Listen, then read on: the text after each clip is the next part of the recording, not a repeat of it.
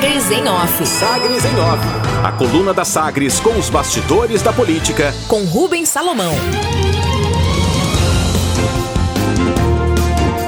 Com a edição deste sábado, dia 30 de outubro de 2021, da coluna Sagres em Off, Joel Santana nega politização da SIC, mas espera que PP possa colher louros em 2022.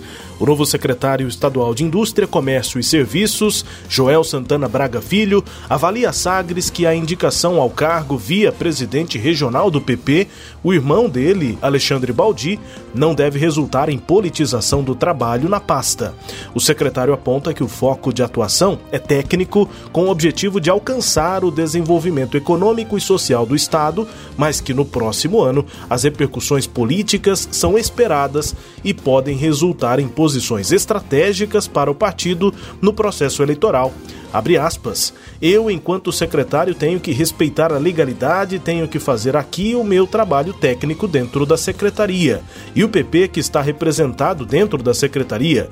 O bom trabalho aqui pode até resultar num bom trabalho para o PP, mas eu tenho aqui que respeitar as leis e o cargo público de confiança que o governador me deu. Os louros que possam vir a colher que possam vir dessa parceria com o governo, depois sim, o PP pode fazer o trabalho político, mas meu cargo aqui é de caráter técnico, fecha aspas, aponta Joel em entrevista a Sagres.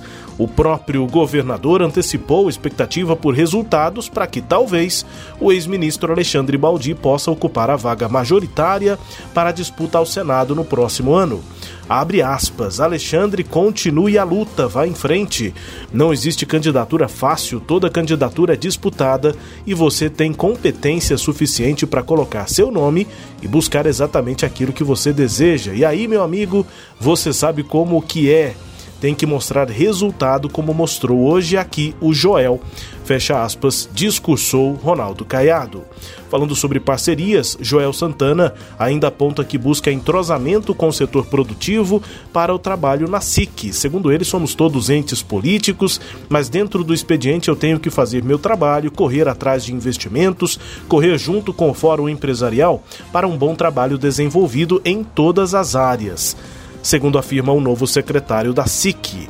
E ao trabalho, se o PP, o Partido Progressistas, se aparelha com a estrutura do Estado, o principal concorrente à vaga ao lado de Caiado e Daniel na chapa majoritária, o ex-ministro Henrique Meirelles, do PSD, retoma a agenda em Goiânia neste fim de semana. Vai passar por aqui o feriado prolongado e intensifica conversas com prefeitos e empresários. No município de Goiânia, vetos. O prefeito Rogério Cruz, do Republicanos, sancionou com três vetos a proposta de lei de diretrizes orçamentárias, a LDO, para 2022. Os vetos foram impostos a três emendas parlamentares. A primeira, de autoria da vereadora Lucila do Recanto, do PSD, pretendia estabelecer o funcionamento de segunda etapa da Unidade de Saúde e Bem-Estar Animal, o Hospital Veterinário. O passo avalia que faltou especificação sobre a origem dos recursos para custear os serviços. E também ficaram pelo caminho duas emendas do vereador Tiago Guiotti do Avante, tratavam sobre a contratação de consórcios públicos e também a discriminação de regras específicas para obras e edificações padrão no município. A intenção do vereador com essa emenda era fazer com que o documento, a LDO, contasse com metragem, valores atualizados e unidades orçamentárias para a execução das obras. O prefeito aponta que essas emendas de Tialo Guiotti têm falta de pertinência lógico-temática. Convocação.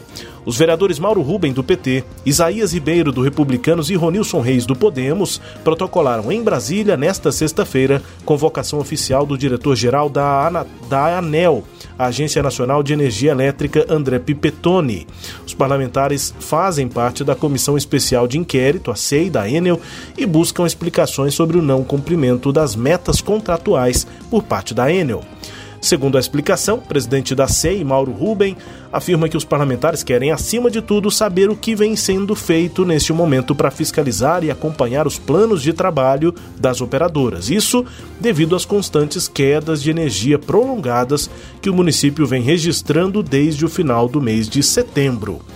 Com o trabalho aí da CEI da Enel na Câmara Municipal. As informações aqui da coluna Sagres em Off na edição deste sábado, dia 30 de outubro, a coluna que também é podcast. Está no Deezer, no Spotify, no SoundCloud e nos tocadores do Google e da Apple com todo o conteúdo no sagresonline.com.br. Sagres em Off. Sagres em Off. A coluna multimídia. Acompanhe ao longo do dia as atualizações no www.sagresonline.com.br. Sagres em Off.